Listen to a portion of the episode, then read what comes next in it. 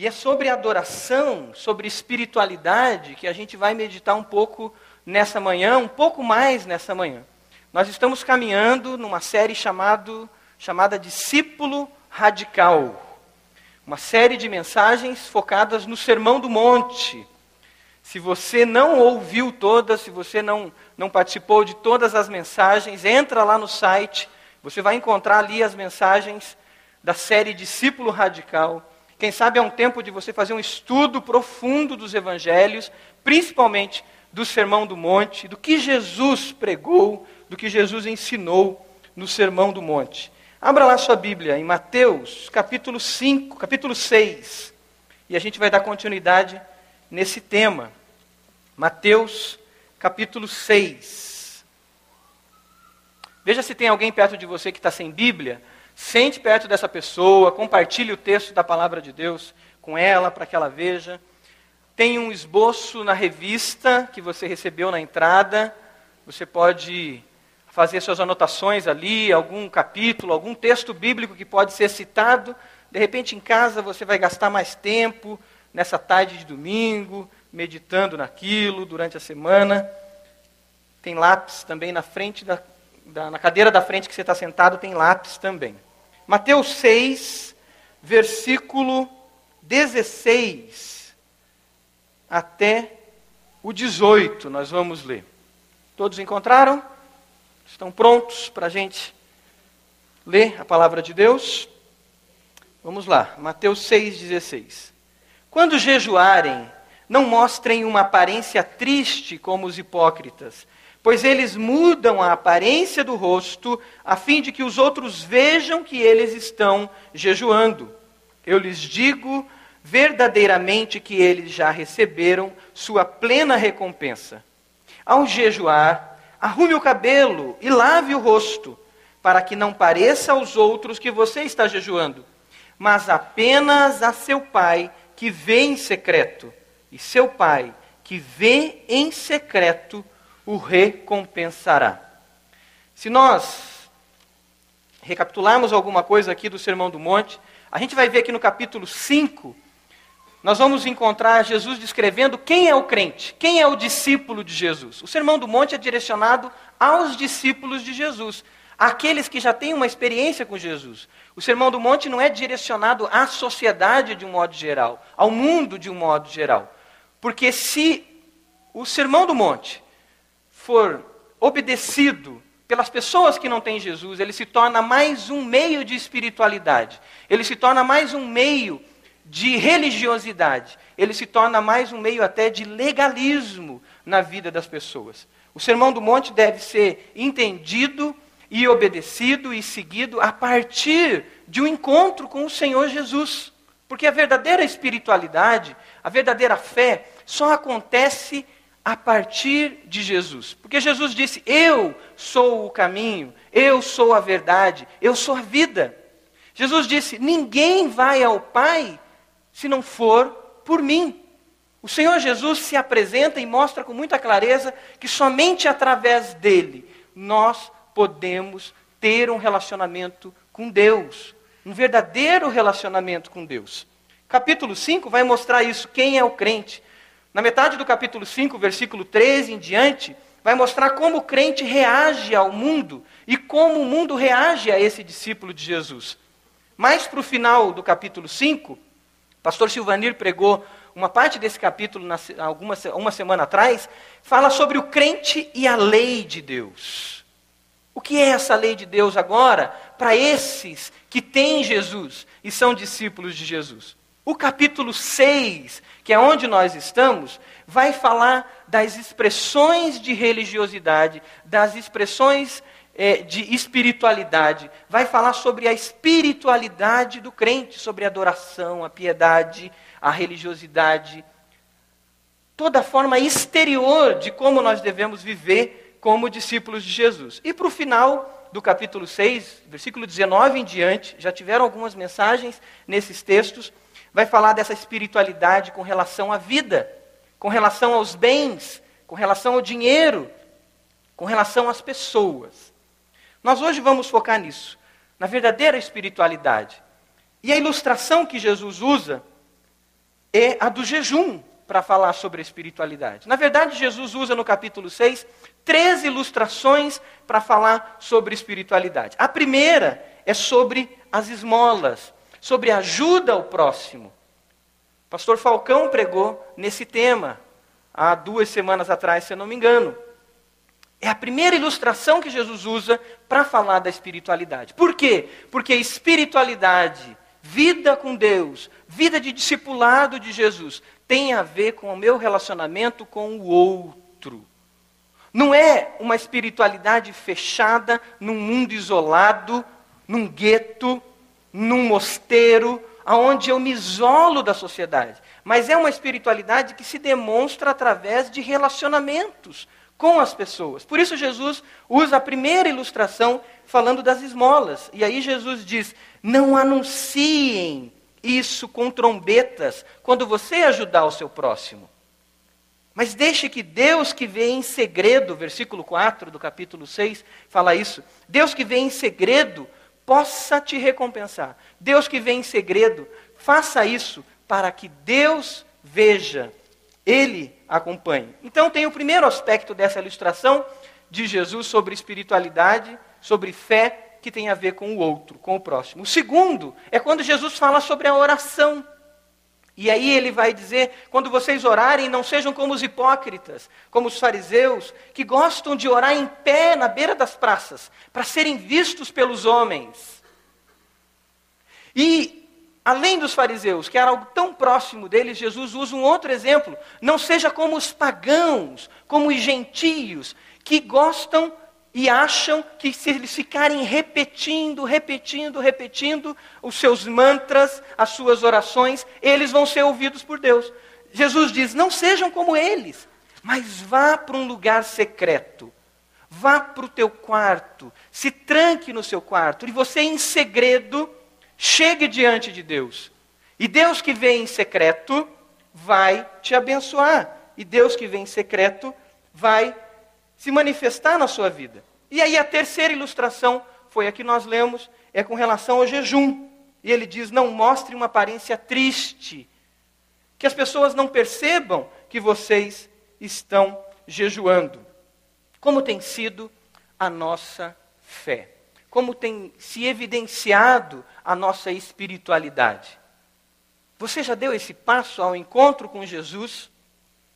E disse Jesus: Eu quero entregar a minha vida toda ao Senhor, tudo que tenho e tudo que sou.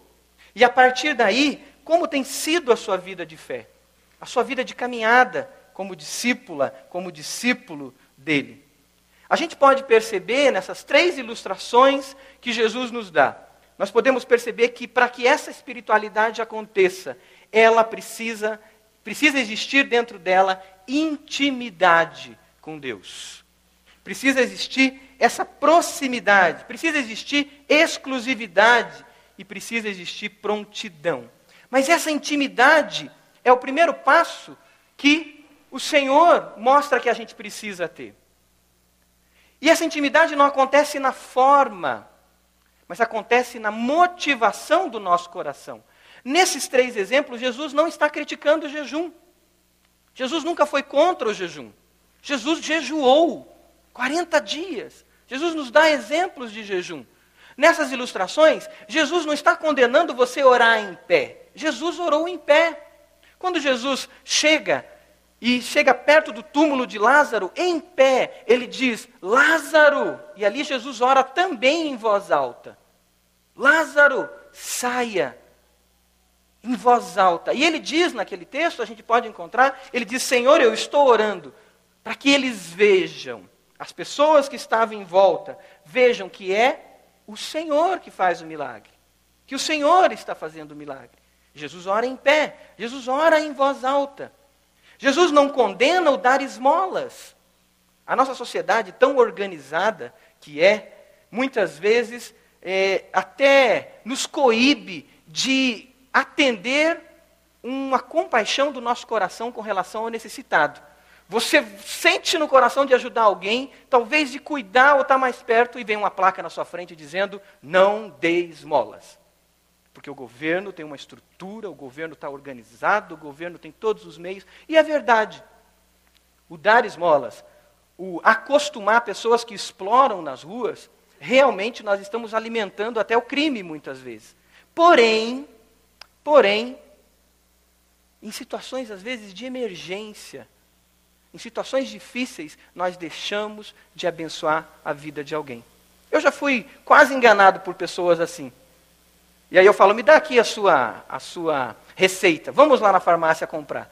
E aí descobrimos lá que a receita era falsa, que a receita era para um médico, para um remédio para adulto, não era para criança nada. Mas em outras situações, já tive o privilégio de abençoar.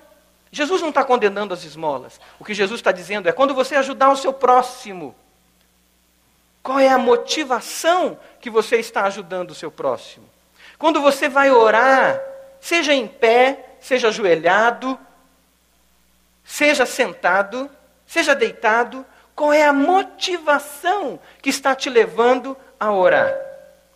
Que Jesus nos leva a pensar é qual é a motivação da nossa espiritualidade? O que nos leva a viver uma vida de fé? O que nos leva a viver uma vida de expressão exterior até da nossa fé?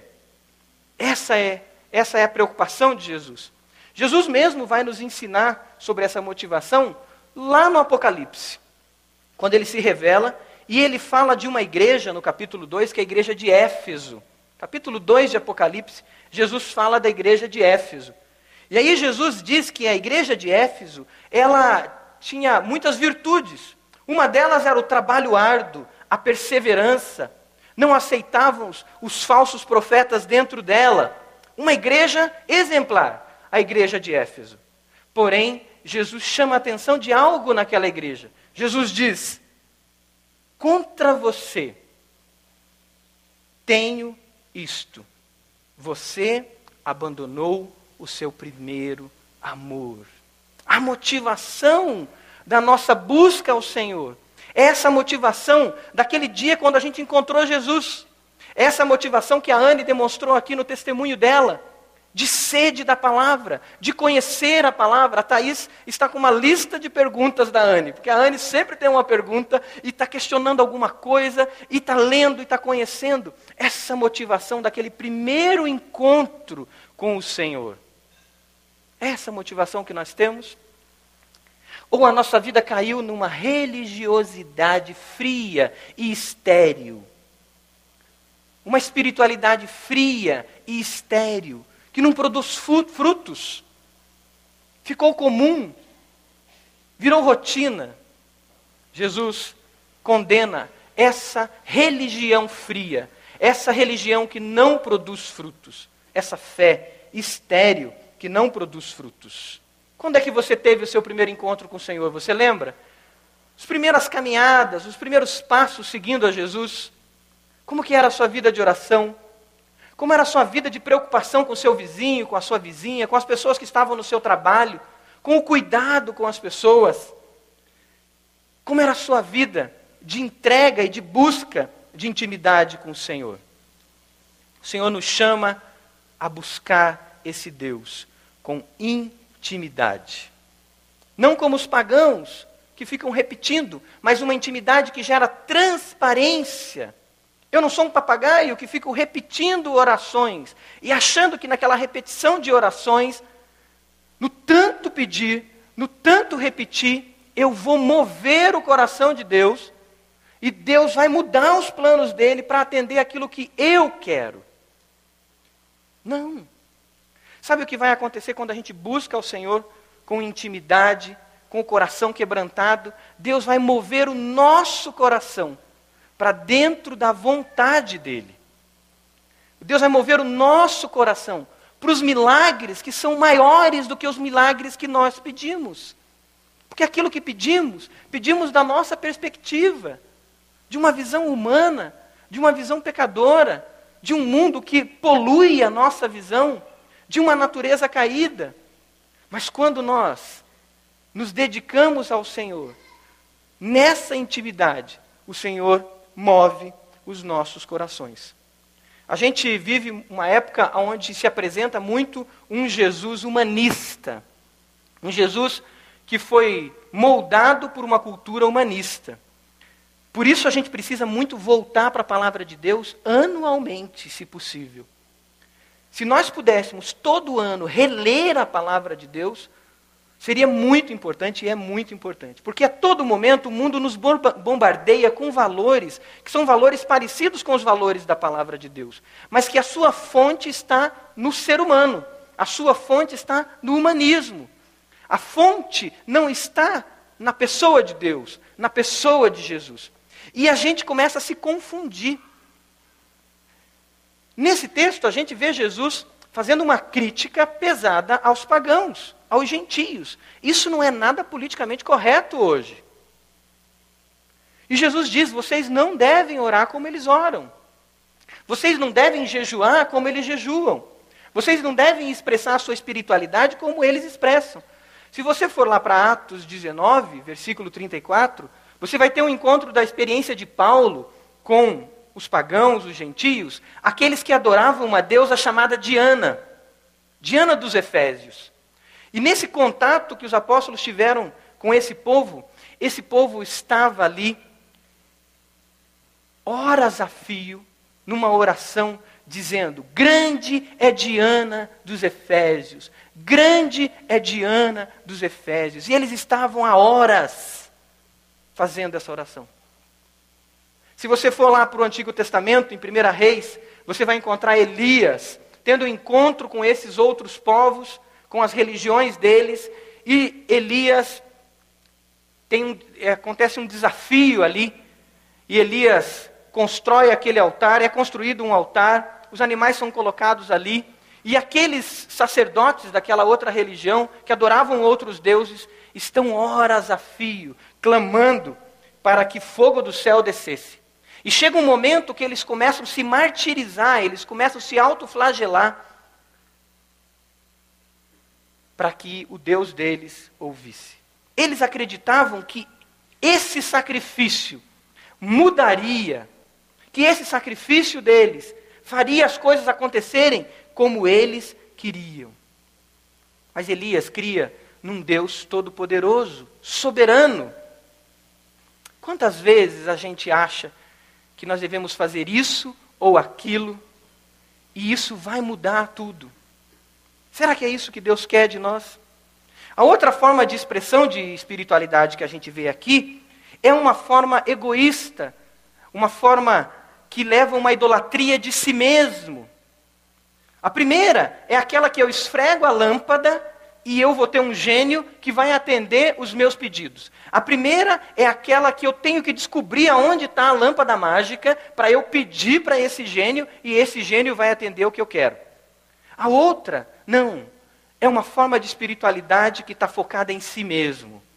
Eu preciso mostrar que eu sou bom. Eu preciso mostrar que eu realmente sou crente. Eu preciso mostrar para as pessoas que eu realmente sei adorar a Deus. É uma outra realidade falsa. E é o que Jesus fala sobre o jejum. Quando você jejuar, que é algo saudável, algo importante, e a gente vai entender ainda mais por quê. Quando você jejuar, lave o seu rosto. Não mostre uma aparência triste. Quando você orar, não faça questão de se mostrar. Quando você abençoar outra pessoa e ajudar outra pessoa, não anuncie isso com trombetas. Jesus vai contra o pior, o pior dos pecados, que é a egolatria. Eu adorar a mim mesmo. O pior dos pecados, que é a autoadulação, a autoadoração. E esse pecado persegue o crente até a porta dos céus. E nós poderíamos ir além. Esse pecado entrou nos céus quando Satanás, que era um anjo de luz, quis ser igual a Deus. E a gente encontra na palavra que ele, querendo ser igual a Deus, ali o pecado entra. Como é difícil a gente lutar contra o pecado. Porque essa vaidade toma espaço na vida da gente. Se a gente não se cuidar, a gente começa a fazer as coisas por vaidade. por orgulho, por aparência. E a vaidade cega a gente das realidades espirituais. Os fariseus estavam cegados, os saduceus estavam cegados por causa disso. Porque a vaidade era tão grande, eles se julgavam tão bons, eles se julgavam tão melhores, que eles não viram o Filho de Deus. Com milagres, sinais e maravilhas, eles não conseguiram ver o Filho de Deus. A luta contra essa natureza pecaminosa. No Antigo Testamento, a gente vê muito o pecado sendo mostrado na dimensão das ações que a gente comete. Jesus, ele, no Sermão do Monte, ele já vai trazer uma dimensão do pecado muito mais profunda. Quando ele diz assim: não é só a sua ação externa, mas aquilo que vai na sua mente no seu coração, quando Jesus diz: quando você olhar para a mulher do outro e desejá-la, você comete pecado. Quando você vê aquele dinheiro do lado da mesa que alguém trouxe e não contou aquele dinheiro. Cinco mil reais provavelmente tem ali. A tesouraria colocou aquele dinheiro do seu lado. E dentro do seu coração vem o desejo e você fala, puxa, se eu pegar cem reais, eu estou precisando, ela nem vai perceber. O desejo, e Jesus diz, isso é pecado. Aquele que se ira contra o seu irmão, Jesus disse, comete pecado. E aqui Jesus vai numa dimensão mais profunda, que Paulo diz assim, Ai de mim, pois sou miserável pecador. Você conhece algum pecado de Paulo? Tem algum pecado de Paulo explícito, revelado na Bíblia? Você conhece de Pedro, né? Nós podemos encontrar que Pedro agia de um jeito com os judeus e agia de outro jeito quando estava com os gentios. E Paulo chega para Pedro e diz: Isso é pecado, isso não deve acontecer. Mas de Paulo eu não conheço. Mas Paulo diz: miserável o homem que sou. Paulo tinha uma intimidade tão grande com Deus que ele conhecia lá o profundo da alma dele, onde Deus sondava, e ele poderia ver a dimensão do pecado até aonde chegava. Sabe o que Deus quer de nós? Sabe o que Deus quer de mim? Uma intimidade tal que ele possa conhecer o meu interior e que eu possa conhecer, através dessa intimidade, quem eu sou de fato. E é lá no quarto secreto, é lá, talvez de manhã, quando você levanta e você vai meia hora antes para o seu carro e se tranca no carro e você vai ter um encontro com Deus no estacionamento da sua casa, no estacionamento do seu condomínio, na garagem da sua casa. E naquela meia hora que você está ali, o Espírito Santo vem e revela coisas que você fala: Meu Deus, quem eu sou? Quem eu sou? Por que eu sou assim? E você pode dizer, como Paulo disse: Miserável homem que sou. Deus quer essa intimidade conosco. Deus quer essa intimidade comigo. Ele quer essa intimidade com você. Tem um texto da palavra que o Senhor diz que no último dia, acho que é Mateus 7, no último dia, muitos vão chegar diante dele e vão dizer: Senhor, em teu nome fizemos isso, em teu nome fizemos aquilo. E Jesus vai dizer: Apartai-vos de mim, porque eu não vos conheço. Mas como Deus não me conhece? Ele é soberano, onisciente, onipresente. Mas eu não dei-me a conhecer ao Senhor. Não havia e não houve na minha espiritualidade intimidade com esse Senhor. E olha, essas três ilustrações que Jesus traz nos ensina que essa intimidade acontece na minha relação com o outro. Porque na, no exemplo das esmolas, Jesus fala sobre espiritualidade. E a gente pode lembrar de Mateus 25, se você puder abrir Mateus 25, você vai encontrar como intimidade com Jesus acontece no nosso relacionamento com o outro. Mateus 25, versículo 31, a palavra diz assim: Mateus 25, 31. Quando o Filho do Homem vier em sua glória, com todos os anjos, assentar-se-á em seu trono na glória celestial. Todas as nações serão reunidas diante dele, e ele separará umas das outras, como o pastor separa as ovelhas dos bodes, e colocará as ovelhas à sua direita e os bodes à sua esquerda. Então o rei dirá aos que estiverem à sua direita: Venham, benditos de meu Pai, recebam como herança o reino que lhes foi preparado desde a criação do mundo. Olha o versículo 35 Pois eu tive fome e vocês me deram de comer. Tive sede e vocês me deram de beber. Fui estrangeiro e vocês me acolheram. Necessitei de roupas e vocês me vestiram. Estive enfermo e vocês cuidaram de mim. Estive preso e vocês me visitaram. A intimidade com, com Deus acontece no meu encontro com o outro nas necessidades do outro. É por isso que nós, como igreja, batemos tanto na questão das células. É por isso que nós, como igreja, frisamos tanto a questão das células. É por isso que os pastores, quando alguém vem pedir aconselhamento, a primeira pergunta que o pastor faz é: qual é a sua célula? Quem é o seu líder de célula? Quem são as pessoas que você se relaciona? E eu tenho feito uma pergunta: quem é seu companheiro de fé? Quem é o seu discípulo, o seu discipulador? Quem que você está caminhando tete a tete, olho no olho? Para quem você tem prestado contas? A quem você tem ajudado nessa relação de encontro com as outras pessoas? A gente cresce e conhece a Deus e Deus nos conhece. É por isso que a gente fala tanto do discipulado, de estar perto um do outro. Na oração, Jesus fala de ir para esse lugar secreto e ali ter essa intimidade com o Pai. No jejum, ele fala dessa entrega ao Senhor. Eu jejuo não para que eu tenha mais poder, para que eu mova as realidades como se Deus fosse uma energia e eu manipulo Deus.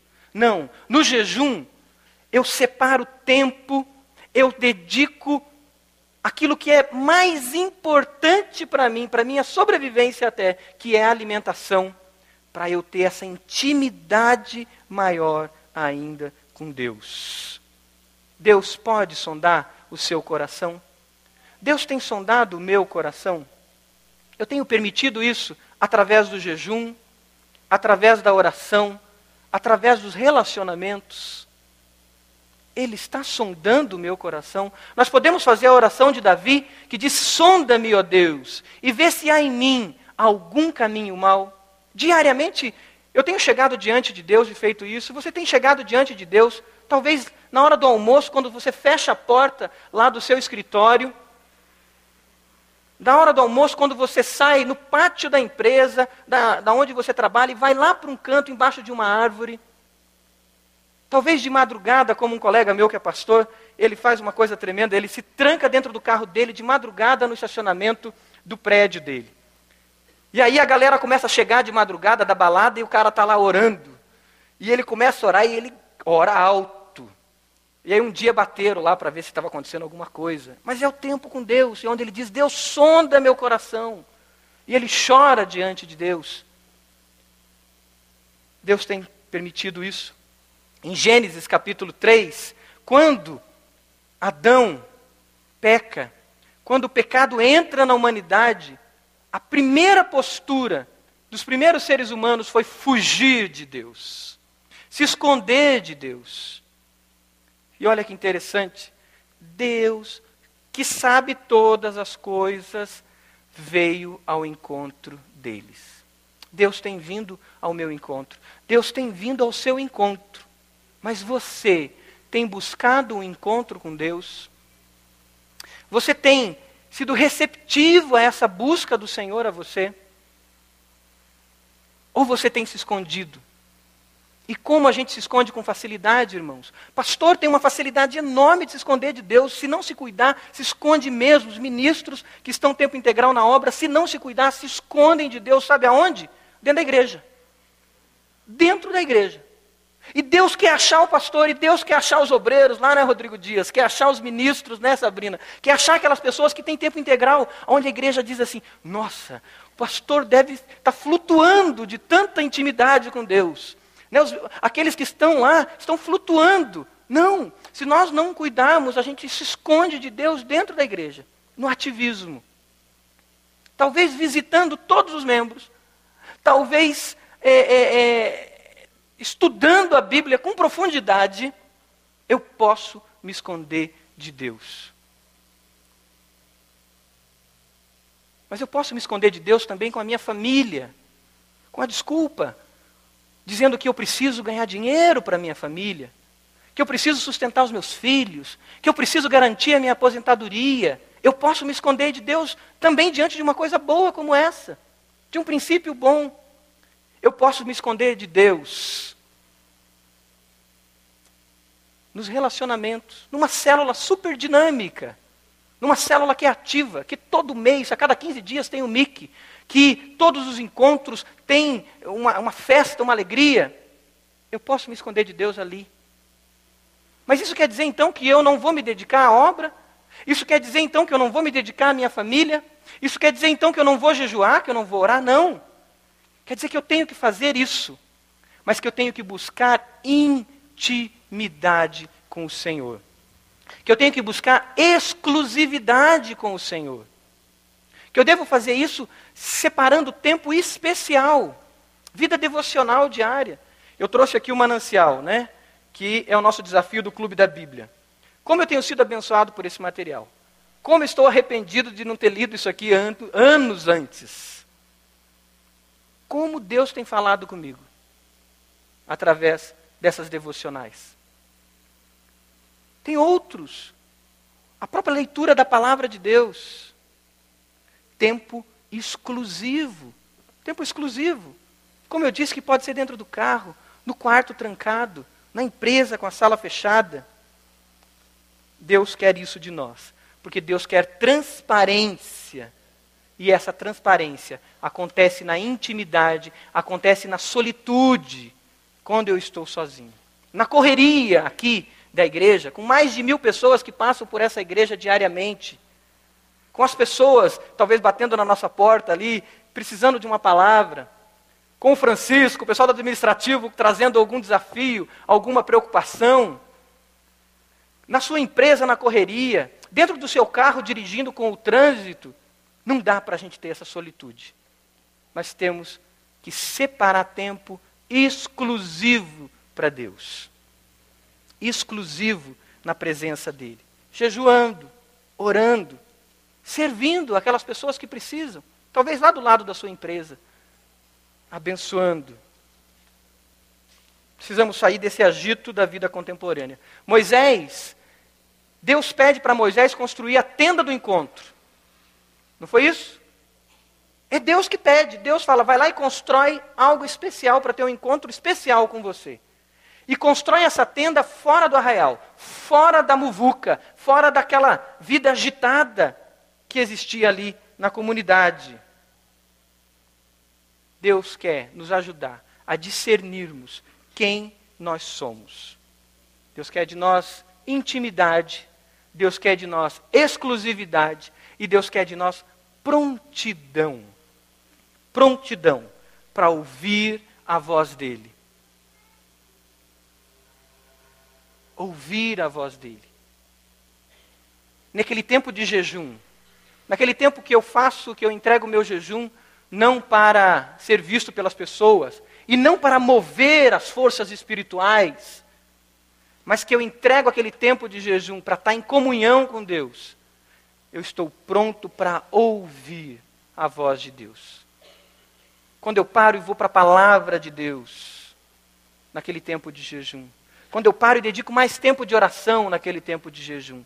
Deus quer que eu esteja pronto para ouvir a voz dele. Eu lembro de uma situação de muita luta, e meus pais estão aqui, minha família está aqui hoje, de muita luta, e que eu estava jejuando, e que nesse tempo de jejum, e eu não posso jejuar, fisicamente eu não tenho condições. E naquele tempo de jejum, Deus trabalhando na minha vida, várias coisas Deus foi trabalhando. E uma situação Deus falou para mim: você vai procurar uma pessoa, você vai confessar um pecado lá de trás. Eu falei: meu Deus, mas esse pecado, eu tenho vergonha de confessar isso para essa pessoa. E você vai fazer isso hoje. E eu lembro que eu liguei para essa pessoa, essa pessoa disse: Eu vou estar na rua tal, vou estar em umas lojas ali. E eu saí daqui, da igreja, fui a esse lugar, pela fé. Falei, Deus, eu vou ficar aqui andando nessas três quadras que eu sei que essa pessoa está, até encontrá-la. E encontrei essa pessoa e pude confessar aquilo. E a gente chorou, a gente orou. Deus trouxe cura na minha alma, que precisava de cura na minha alma. E trouxe cura na alma daquela pessoa. Mas é tão difícil isso. Mas quando a gente dedica essa intimidade ao Senhor, é Ele mesmo que nos capacita. É Ele mesmo que vem com graça e com poder sobre nós, para que a gente possa estar pronto a ouvir, mas também a obedecer a voz dEle. Obedecer ao que Ele vai pedir para nós. Estamos buscando essa intimidade. Essa é a base da nossa espiritualidade. Gostaria que você fechasse seus olhos. Que você tivesse um tempo, alguns segundos, e você perguntasse ao Senhor: Senhor, fala mais um pouco comigo. E diga: Senhor, revela, sonda o meu coração.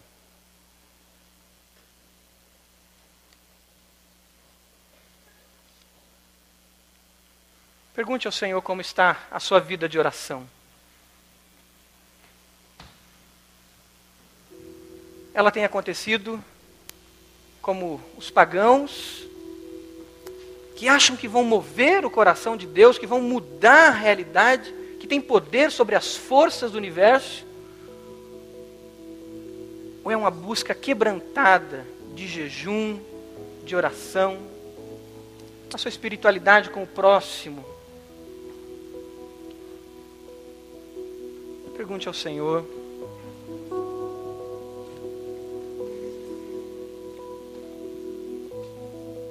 Deus tem falado a você. Enquanto a igreja ora, enquanto cada um fala com o Senhor, eu quero perguntar a você que conhece Jesus, que gosta de Jesus, que de vez em quando vem à igreja, que liga o seu rádio e ouve uma mensagem sobre Jesus, uma música sobre Jesus, mas você não fez uma entrega total de vida ao Senhor ainda. Assim como a Anne fez hoje. A Anne hoje declarou: Jesus é o meu Senhor. Jesus é o meu Salvador. Eu vou declarar isso através do batismo e ela declarou isso hoje. Você não veio aqui por acaso, foi o Espírito Santo de Deus que te trouxe. Como trouxe a Anne para falar com o Rodrigo e com a Thaís como me trouxe quando eu tinha 15 anos de idade para ter um encontro com o Senhor Jesus. Nessa manhã eu quero abrir essa oportunidade de você dizer: Jesus, tu és o meu Senhor, tu és o meu Salvador, eu entrego tudo a ti. E a minha espiritualidade vai ser na força do Senhor, não na minha força. Porque tudo é teu, tudo é para o Senhor.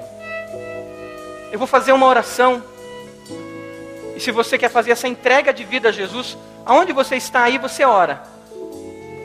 Bem baixinho, com a sua boca, não em pensamento, mas bem baixinho, fala para o Senhor. Repete essa oração aonde você está. Declarando uma entrega total ao Senhor. Diga ao Senhor: Senhor Jesus, eu sei que eu sou pecador, que eu sou pecadora. Eu sei que eu gosto do Senhor, que eu te busco de vez em quando. Mas, Senhor Jesus, eu quero entregar toda a minha vida a Ti. Eu entrego agora tudo que sou, tudo que tenho a Ti. Eu entrego o meu passado, eu entrego o meu presente, eu entrego o meu futuro a Ti. Senhor Jesus, vem morar no meu coração e vem governar a minha vida. Deus Pai, eu quero te adorar em espírito e em verdade. Em nome de Jesus. Enquanto a igreja continua orando, se você fez essa oração, e você quer declarar isso publicamente, levante uma das suas mãos. Dizendo, eu fiz essa oração. Amém. Aquele Senhor lá atrás. Em nome de Jesus. Amém. Pode baixar. Mais alguém fez essa oração de entrega? Amém. Essa jovem. Em nome de Jesus. Pode baixar. Mais alguém? Alguém lá que levantou a mão? Esse jovem, essa jovem, Deus abençoe em nome de Jesus. Aquele jovem ali também, em nome de Jesus. Que Deus abençoe. Teve mais alguém que fez essa oração de entrega? Amém. Essa senhora, que Deus abençoe sua vida em nome do Senhor Jesus. Mais alguém que fez essa oração de entrega? Amém. Aquela jovem que fez essa oração em nome de Jesus. Mais alguém? Amém. Esse jovem aqui à frente, Deus abençoe em nome do Senhor Jesus. Tem mais alguém? À minha esquerda, amém. Essa, essa senhora, Deus abençoe sua vida em nome do Senhor Jesus. Mais alguém? Amém. Aquele jovem lá atrás, amém. Em nome de Jesus, que Deus abençoe. E a igreja que continua orando, coloque diante do Senhor aquilo que precisa ser entregue totalmente a Ele e o que precisa mudar no seu relacionamento com Deus. Você precisa voltar a fazer devocional? Eu quero te desafiar nessa manhã a de novo fazer o compromisso que talvez você parou com o clube da Bíblia, você parou com a sua leitura devocional diária e hoje você precisa reassumir esse compromisso. Senhor Jesus, guia, Pai, a cada um com seu Santo Espírito, Pai. Guia. Vamos nos colocar de pé enquanto a gente canta essa música. Eu quero que você que fez um compromisso com o Senhor, venha aqui à frente. Pastor Silvanir vai estar aqui, Pastor Falcão, os pastores. Você que entregou a sua vida a Jesus, vem aqui, para que a gente possa orar com você e a gente possa caminhar junto. Amém. Glória a Deus. Venha com prontidão, prontidão para caminhar com o Senhor. Você que entregou a sua vida, aquele Senhor que entregou a sua vida, aquela senhora, vem aqui à frente. Você, irmão, irmã, que assumiu o compromisso de retomar sua vida devocional, de voltar a jejuar, de voltar, voltar a ter vida devocional diária, tempo a sós com Deus, vem à frente e dobre os seus joelhos aqui. Você que aceitou Jesus, vem à frente. Vamos cantar uma vez essa música e nós vamos encerrar orando. Todos que pensei em ti, os que fracos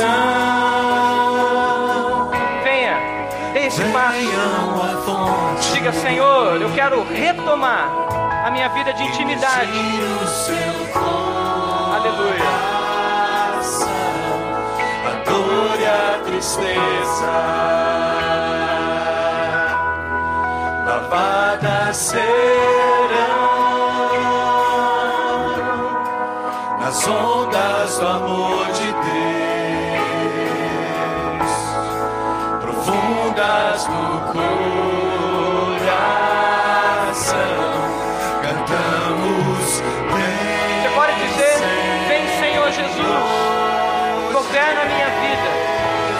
na minha vida. Diga isso ao Senhor. Vem, Senhor Jesus.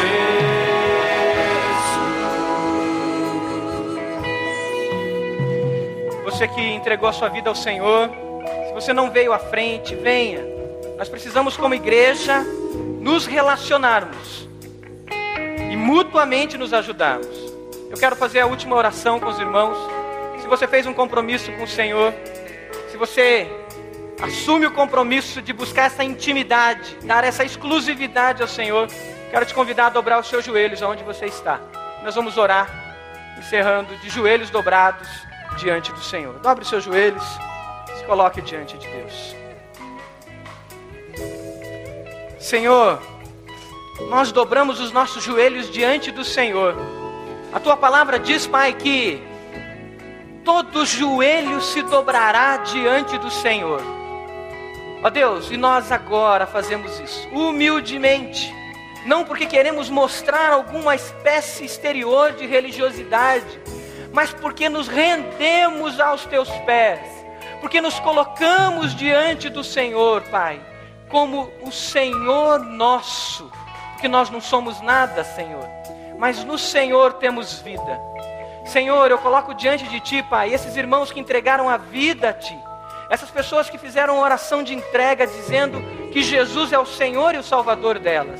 Senhor, vem habitar no coração de cada um. Cele esses corações com o Espírito Santo da promessa, Senhor.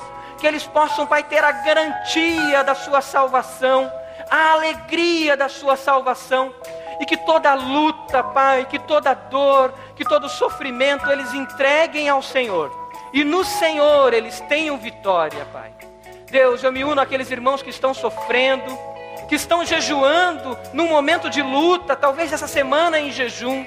Aqueles irmãos que estão jejuando por alguém que está enfermo, aqueles que estão em oração intensa por alguma situação.